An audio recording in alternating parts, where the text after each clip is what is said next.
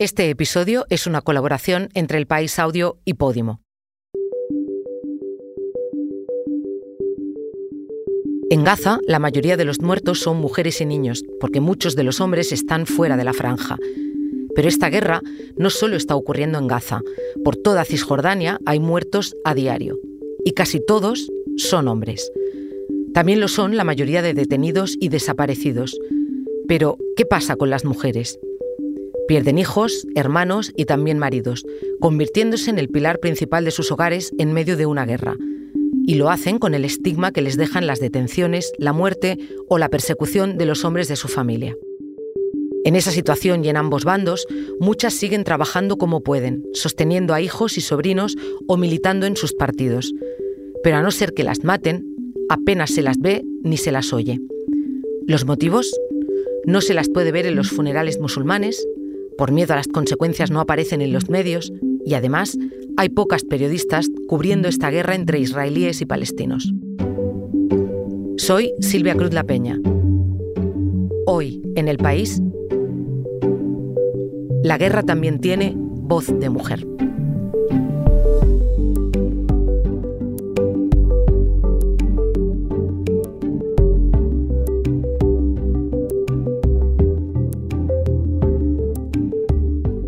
Esta historia la trae mi compañera Bárbara Ayuso.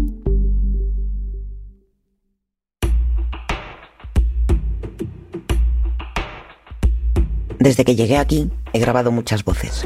El mundo viene y te dice que son los hijos de Dios. ¿Verdad? Los hijos de que Dios ni que Dios te permita hacer esto. I, I don't believe that Israeli are going to kill innocent. Never.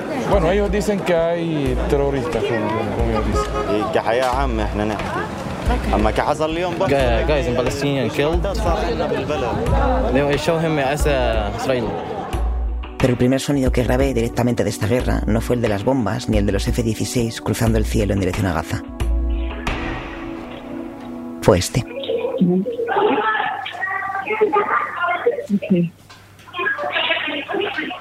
Me llegó desde Gaza, a través del teléfono. Habían pasado tres días desde que Israel empezara a bombardear la franja en represalia por el ataque de Hamas. Aún en Madrid, llamé a la periodista Hanin Arara, que vive en el centro de la ciudad de Gaza. Me contestó desde una casa familiar donde se refugiaba con más de 50 familiares, la mayoría mujeres y niños. Continué en contacto con ella, con muchas dificultades, mientras las bombas continuaban cayendo. Precisamente el día que volé hacia Israel, recibí un mensaje de voz suyo. Desgraciadamente estamos ahora intentando huir, intentando que nos evacúen porque la situación está volviéndose peor y peor. No tenemos ni idea de si estaremos vivos, pero tenemos que irnos. Hanin no se pudo ir de Gaza, como las más de dos millones de personas que siguen allí hoy, cuando la cifra de muertos supera los 10.000. Cuando la conexión regresaba, seguíamos en contacto a través de mensajes de texto. Me dijo que grabar audios gastaba demasiada batería. Sus mensajes se volvían cada vez más angustiosos. Cuando caen las bombas por la noche, respiro y siempre pienso que ese será mi último aliento, me dijo. Aunque el mensaje que más me impactó fue otro. Los niños están cansados hasta para llorar. Ahora mismo están dormidos. Y me recordó algo, un testimonio que recopiló la premio Nobel Svetlana Alexievich en el libro La guerra no tiene rostro de mujer. Decía, dejamos de llorar porque para llorar hacen falta fuerzas. Lo único que queríamos era dormir.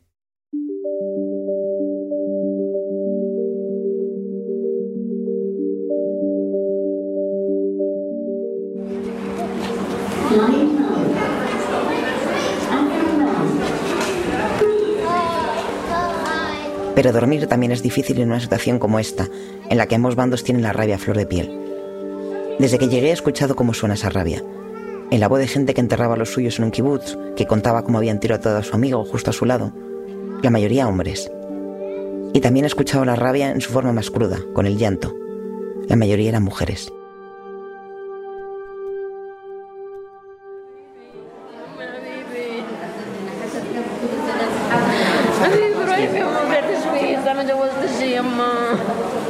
Esta es Agel, la madre de Ibrahim Zayed.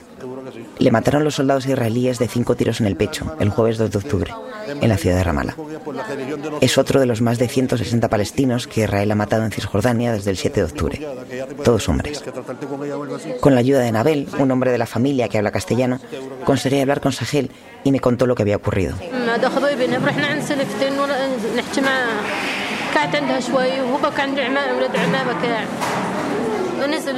Ibrahim hizo el café esa mañana y fue la última vez que su madre lo vio. Eran las 7. Salió a la calle para ir a trabajar y a pocos metros, en una calle amplia, le dispararon. Sahel limpió la pantalla del teléfono con un pañuelo lleno de lágrimas y me enseñó el vídeo de su hijo tirado en el suelo en un charco de sangre. La ambulancia se llevó el cuerpo en cuanto los soldados israelíes se retiraron. Habían entrado en Ramallah la noche anterior, efectuando redadas y detenciones, pero Ibrahim no militaba en ningún grupo terrorista. Dice que, que ellos con qué van a guerrear. no tienen ni alma ni armamento ni nada de eso. ¿Con qué vamos a guerrear? Que no tienen- que nos dejen en paz. Que ellos lo que piden es, le piden al mundo que nos dejen en paz. فاش نحارب احنا فاش بنحارب ¿Y con qué vamos a guerrear nosotros? مضلش حدا مننا Ella te, te lo, lo dijo ahora mismo, ni piedras quedan, Ni piedras quedan. ni piedras quedan. dicho eso? Sí. No nos quedan ni piedras, me dijo. Para los palestinos las piedras son más que piedras, son un símbolo de su resistencia frente a la ocupación israelí. A diario las lanzan contra el ejército, contra los colonos. La conversación con Sahel fue corta y muy difícil. Estaba desconsolada, repitiendo que en dos meses su hijo se iba a casar y que era la segunda vez que retrasaban la boda porque habían matado a alguien de la familia. Pero llegar a ella, escucharla, era importante. Fue la primera vez después de muchos funerales que conseguí presenciar cómo las mujeres palestinas viven la muerte. Ellas no están en el cortejo, no participan de las muestras públicas de rabia, sino que viven ese dolor en la intimidad, entre ellas. Sahel, las hermanas de Ibrahim y el resto de las mujeres de Ramallah estaban reunidas en un garaje, a pocas calles de la mezquita, sentadas en sillas de plástico en torno a un espacio vacío, donde pocas horas antes había estado el cadáver de Ibrahim. Lo habían velado, y ahora que ya estaba bajo tierra pasaban el resto del día juntas allí, en un silencio indescifrable. Sentadas muy juntas, mujeres de todas las edades, con velo y sin él. Algunas cocinaban en una pequeña salita, otras estaban paralizadas, con las manos en el regazo, sosteniendo fotografías de Ibrahim. El dolor, la barrera idiomática, el hecho de que fuera un hombre quien me estaba ayudando a traducir sus palabras, el trauma por una, por otra muerte, les impedían hablar conmigo. Pero no solo era eso, había otra cosa que sostenía su silencio, el miedo.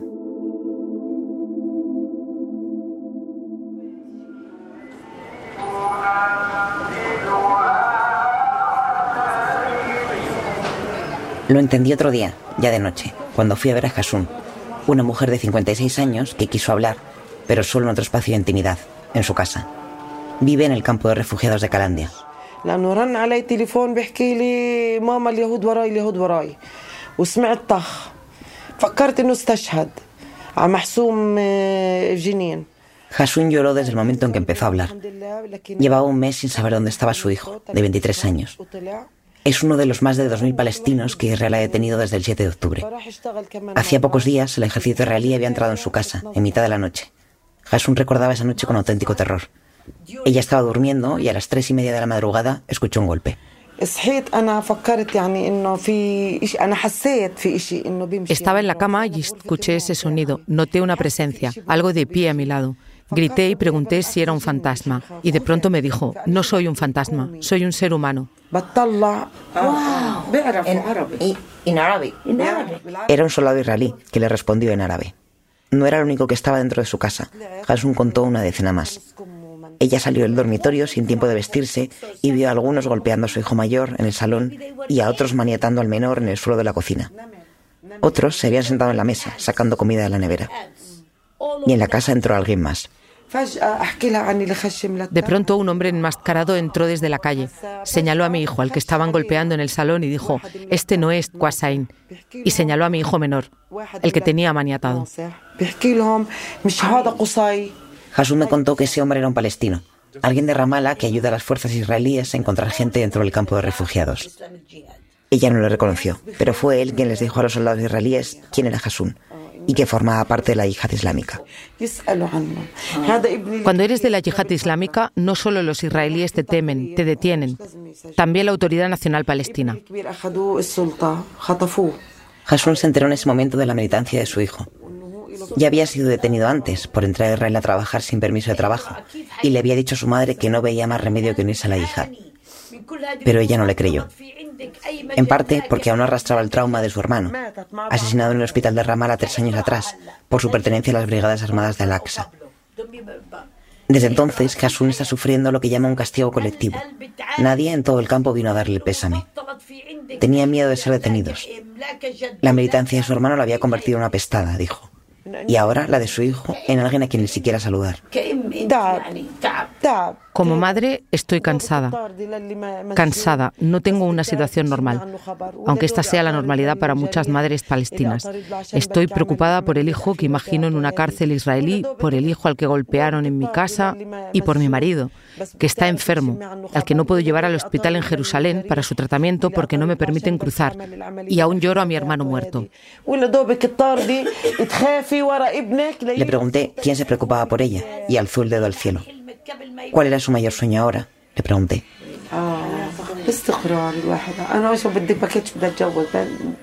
Me miró, se encogió de hombros y puso su mano en mi rodilla.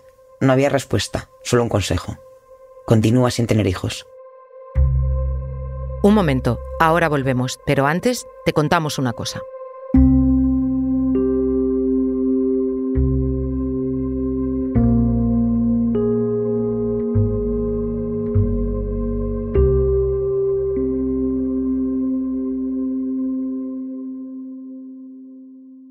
Hoy en el país te recomendamos el episodio con Maika Makowski en El sentido de la birra, con Ricardo Moya. La música era muy importante para mí. No era quiero ser famosa, es quiero hacer música. Eso es la tónica siempre. Y, y, claro, si me están proponiendo hacer algo que ya no me suena, que no es el camino que yo quiero llevar, pues claro, la pequeña Maika decía que no. El sentido de la birra es un podcast exclusivo de Podimo. Porque escuchas mientras te informas con las mejores historias, te regalamos 30 días gratis de suscripción a Podimo, la app de podcast y audiolibros. Date de alta en podimo.es barra hoy en el país. Después solo 4,99 euros al mes.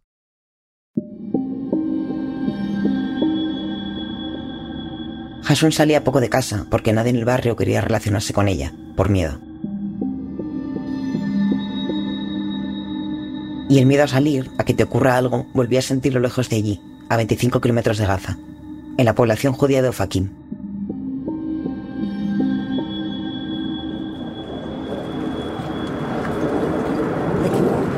Fui allí junto a mi compañero Luis de Vega, al punto más alejado de la franja donde los fundamentalistas de Hamas perpetraron la masacre el 7 de octubre.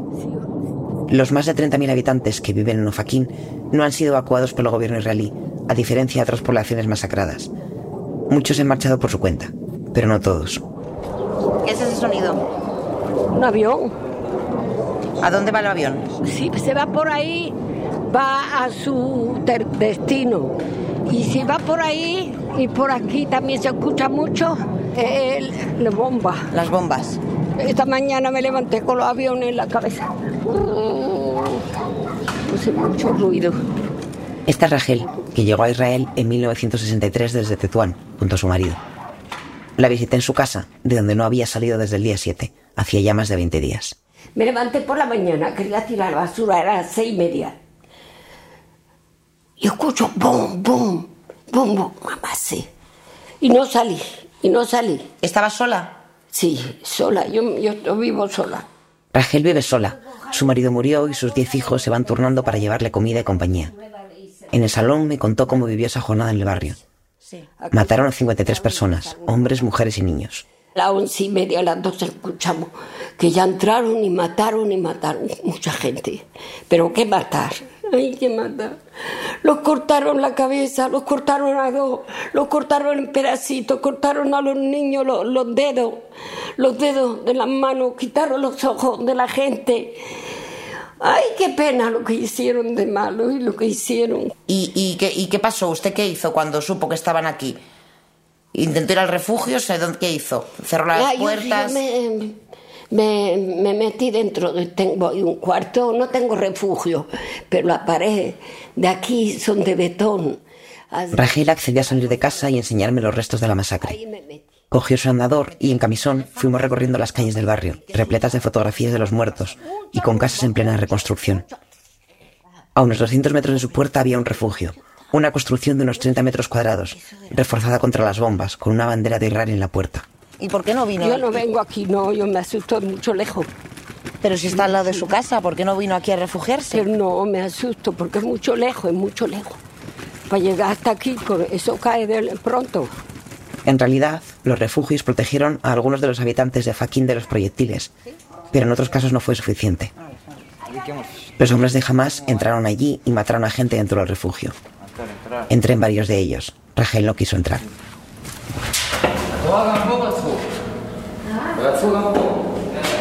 Hay sangre en el suelo todavía. Los aviones fuera del refugio no dejaban de escucharse. Me sobresaltaba cada vez que escuchaba un estruendo lejano, una bomba que caía en la franja. De alguna manera, Rachel había aprendido a convivir con ese sonido constante, pero el del 7 de octubre no era capaz de olvidarlo. No me asusto mucho, porque ya me acostumbré a ver cuando yo escucho eso tan fuerte que se mete en el corazón, esa cosa. Uy, como escuchábamos las bombas.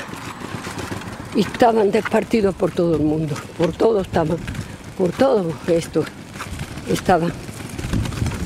¿Quién iba a venir aquí? Yo me asusté. No vine hasta hoy, ¿sabe? No ha venido hasta hoy. Sí, no se ha atrevido a venir hasta hoy. Siempre estoy acostumbrada a andar.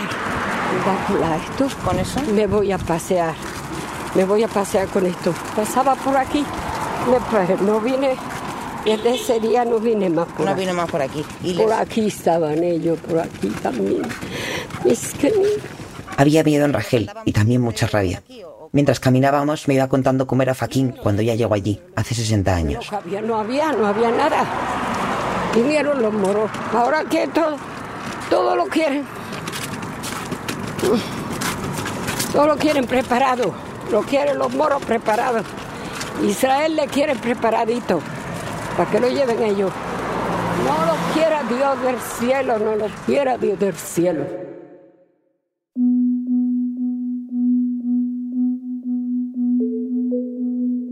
Rachel estaba sola, pero quería hablar de lo que había ocurrido, de lo que pasaría después. Al irme de su casa en una gasolinera me encontré con un grupo de unos 10 militares israelíes. Dos de ellas eran mujeres, pero no quisieron hablar conmigo sobre nada. Las mujeres en Israel hacen el servicio militar obligatorio a los 18, igual que los hombres, pero según las cifras aún son minoría en los puestos de combate. Estos días, a lo largo de todo Israel y la Cisjordania ocupada, es frecuente verlas patrullando en los checkpoints o en los tanques. En 2017, la Autoridad Nacional Palestina firmó un decreto para permitir que las mujeres se alistaran en servicios específicos dentro de los cuerpos de seguridad, pero en estos días no he visto ninguna en parte porque esto es una guerra inusual. No son dos bandos enfrentados en un campo de batalla, sino un bando atacando un territorio del otro, que está completamente ciego, donde no se puede entrar. No hay frente como tal, pero desde luego hay enfrentamientos.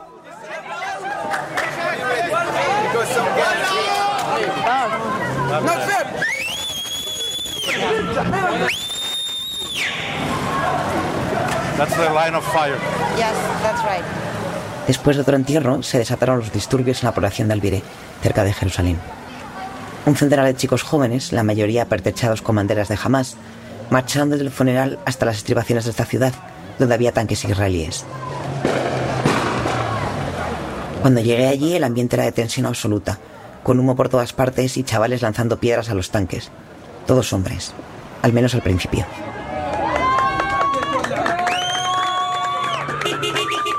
De pronto, dos mujeres se sumaron a los disturbios, encaminándose hacia la barricada que los chicos palestinos habían hecho con contenedores ardiendo.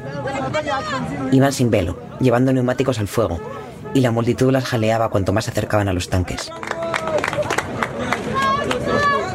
No eran las únicas mujeres allí. Tres ambulancias esperaban cerca de la barricada, a unos 100 metros de los tanques, y allí, con un chaleco antibalas de la media luna roja, había otras tres mujeres. Do you mind if I record? Yeah, of course. You? Yeah. Are you a paramedic? Yes, I am a nurse. You are a nurse. Yeah. Okay, I know what is going on, but can you tell me what is going on? Eran enfermeras, preparadas para lo que pudiera ocurrir. Right now there was a, a group of people that are uh, shouting and. Estoy aquí porque este grupo de chicos está gritando, enfrentándose a los israelíes. Estamos esperando para, bueno, en caso de que algo ocurra, ayudar. If anything happens, so we could uh, um, maybe uh. Y poco después ocurrió.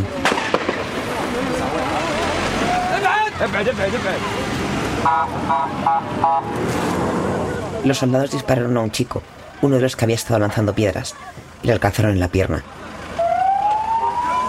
La ambulancia se lo llevó y las mujeres desaparecieron con los sonidos de las sirenas.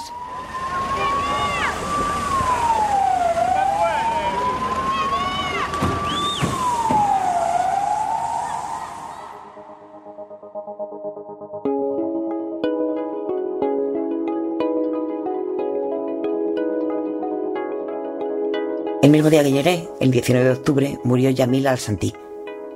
Era la primera mujer elegida en el gobierno de Hamas, en la franja de Gaza. El ejército israelí bombardeó su casa. Al-Santi era la líder, pero en Hamas, dentro de Gaza, hay muchas más militantes mujeres. Y también descubrí pronto que cada vez más fuera de ella.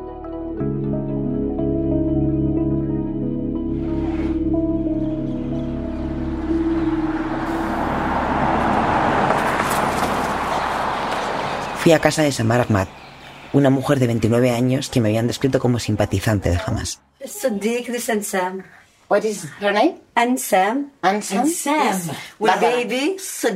Le pedí que fuera ella misma quien se presentara para entender cómo se definía. Soy Samar Hamad, maestra en la Franja Oeste, Cisjordania. Soy activista juvenil y feminista. Me presenté como candidata en las elecciones del Consejo Jurídico en la segunda sesión. Estas elecciones han sido canceladas por Abbas. Su nombre estaba en esas listas vinculado con Hamas, pero esas elecciones nunca se produjeron, así que Samar no quería definirse abiertamente como miembro de Hamas, pero sí como algo más que una simpatizante. Pues para nosotros, Hamas algo que vosotros consideráis como un movimiento terrorista, en realidad para nosotros está ejerciendo su derecho legítimo. El derecho de ser un movimiento que trabaja para liberar sus territorios, defender a sus compatriotas que se sacrificaban constantemente. Los miembros de Hamas son gente normal, como nosotros. Tienen familia, tienen hijos. Fue una conversación tensa, en la que Samar no defendió abiertamente la masacre de Hamas a Israel el 7 de octubre, pero sí dijo que lo consideraba parte de su derecho legítimo a defenderse. Lo que hicieron el 7 de octubre era una reacción, respuesta a lo que han sufrido las mujeres en Al-Yalil, de Hebrón. Estas mujeres fueron desnudadas y despojadas completamente de su dignidad, delante de un niño de siete años. ¿Dónde han estado las organizaciones de derechos humanos cuando desnudaron a otras mujeres, amenazándolas con perros y armas? Samar era una mujer tranquila, que hablaba didácticamente como una maestra. Se declaraba en contra del Estado Islámico, diciendo que jamás lo había rechazado también y ambos movimientos no tenían nada que ver. Pero saltaba cada vez que se mencionaba la palabra terrorista. Que me describáis como terrorista ya ni me importa ni me ofende. ¿Sabes por qué? Porque esta palabra no refleja nuestros principios, no refleja nuestros valores. Solo somos un pueblo indefenso que está defendiendo sus territorios, un pueblo que se está enfrentando al Estado más injusto, la última ocupación que hay en el mundo actual. Aunque no tuvo problema en dar su nombre, Samar no quiso que le sacara una fotografía. A pesar de todo, también tenía miedo a ser detenida, como lo han sido muchas de las personas vinculadas de una u otra forma con Hamas. De la mayoría, el ejército israelí no informa de su paradero.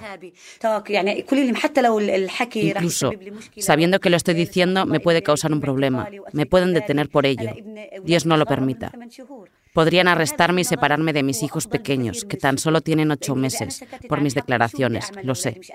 Pero esto desde mi punto de vista, hablar y hacer que el mundo entero sepa lo que vivimos y asumir los riesgos de expresarme, es muchísimo mejor que callarse. Es mejor que el silencio. No puedo estar callada mientras roban lo mío.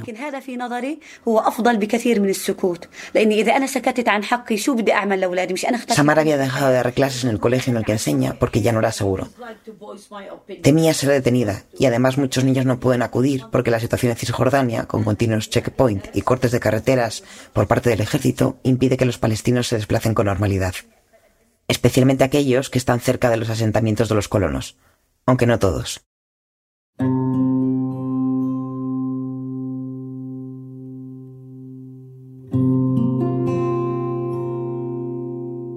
Días después conocí a Pau Faisa, una mujer de 62 años que trabajaba recogiendo aceitunas en la ciudad de Salfit, en el centro de Cisjordania.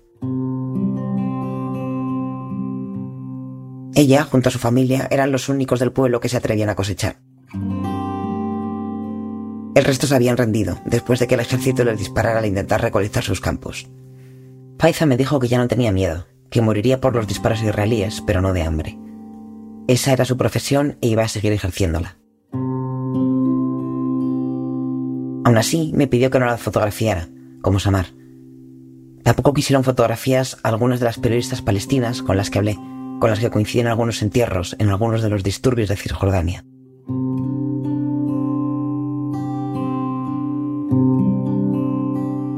Y entonces me di cuenta de algo. Había otras voces que había estado pasando por alto. Y habían estado conmigo todo el rato. I swear to God. You heard from your house in Tulkarem? No, no, no. I was there near the camp. The last time when they uh, when they attack or storm, Esta es Diana, una fotoperiodista de Tulkaren, al norte, uno de los enclaves más mortíferos desde el 7 de octubre. Diana vino conmigo a muchos de esos pueblos de Cisjordania, a sitios donde acababan de matar a alguien. Me tradujo y me ayudó a entender lo que estaba ocurriendo, lo que en jerga periodística llamamos fixer. Su voz estaba en todas mis grabaciones, como un rumor de fondo, ejerciendo su trabajo. Pero su pueblo, mientras tanto, también estaba siendo bombardeado.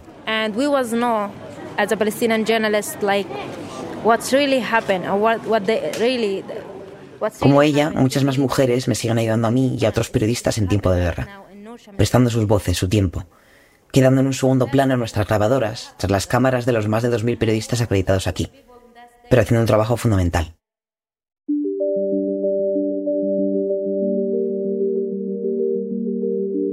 Desde el 5 de noviembre, Israel ha dejado pasar a Gaza, dentro de sus blindados, a periodistas de algunos medios, como Fox News, el New York Times o CNN. Han tenido que entregar todo el material que han grabado previamente a las fuerzas israelíes para su aprobación. No han podido hablar con ninguno de los civiles que sobreviven allí, bajo las bombas, y tampoco con los periodistas que aguantan mientras mueren sus compañeros informando desde dentro. Ya van 49 asesinados.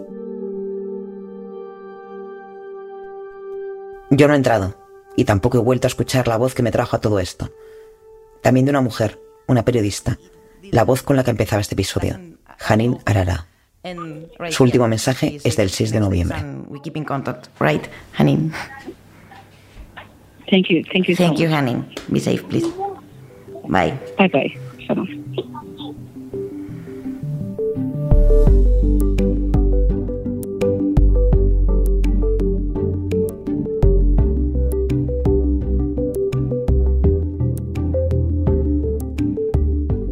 Este episodio lo ha realizado Bárbara Ayuso. El diseño de sonido es de Nicolás Chabertidis. La edición de Ana Rivera. Yo soy Silvia Cruz La Peña y he dirigido este episodio de Hoy en el País, edición fin de semana. Mañana volvemos con más historias. Gracias por escuchar.